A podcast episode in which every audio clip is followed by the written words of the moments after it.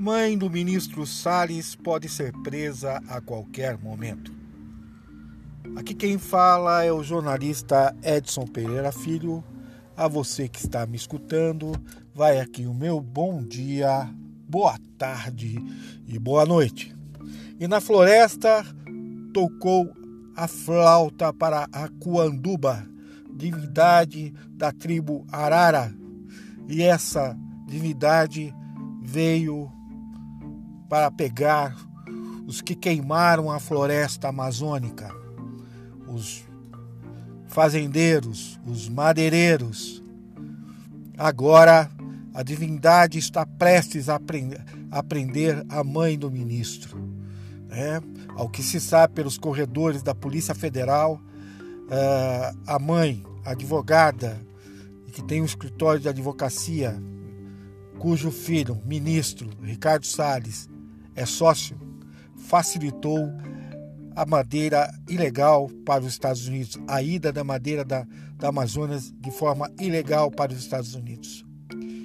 E a PF está no encalço. Salles deve estar pegando fogo, não sabe mais o que faz. Né?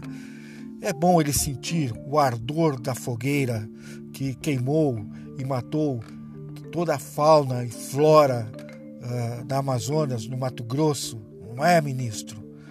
Então, a vida dá voltas. E não é mais aquela flauta, aquela flauta do dominador, né? Dos, dos padres jesuítas, né?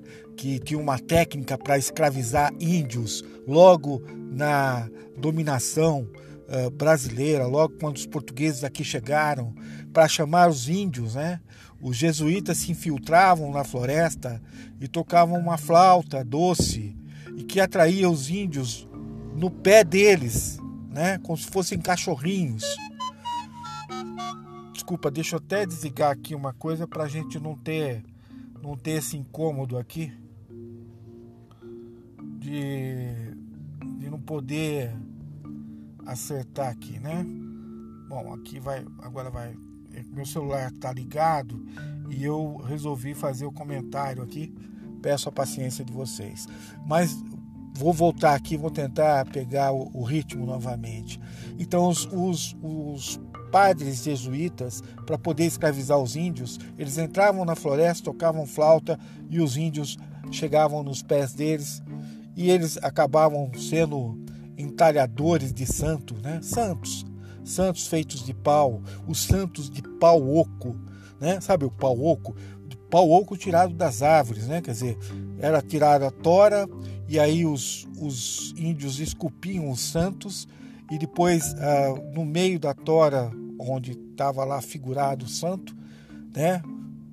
Eh, era criado um buraco no meio da madeira para colocar ouros, pedras preciosas e assim a, a igreja não pagar impostos para a coroa portuguesa e poder mandar santos para Portugal, para a igreja. A igreja abarrotou né, Roma com toneladas e toneladas de ouro do Brasil. E essa sanha, essa bandidagem continuou por séculos e séculos, até que a divindade Aquanduba uh, veio trazer a boa nova, né? Convocou os índios Cherokees americanos, né? E, e pedir a eles, né, que de alguma forma suas divindades mostrassem, né, a, a madeira brasileira no meio uh, dos Estados Unidos, a madeira ilegal custando a preço de banana, o que mobilizou a sociedade capitalista que produz madeira nos Estados Unidos, nos Estados Unidos pais que plantam madeira, plantam árvores para que seus filhos uh, possam uh, depois extraí-las e vendê-las, né?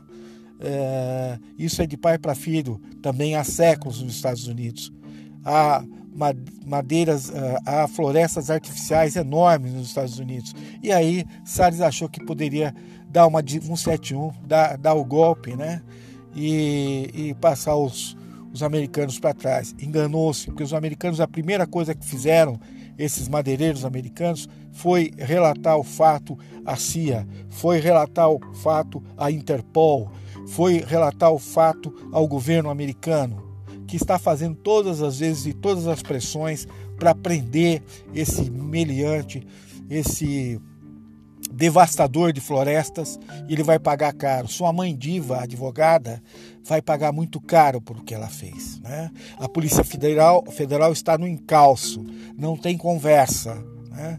Não tem conversa. O absurdo que foi feito com a floresta amazônica uh, no meio do ano passado, com as queimadas propositais feitas por madeireiros e fazendeiros. Fazendeiros que apoiaram uh, e passo toda a campanha eleitoral de Bolsonaro. Puseram dinheiro, o agronegócio enfiou dinheiro até as tampas.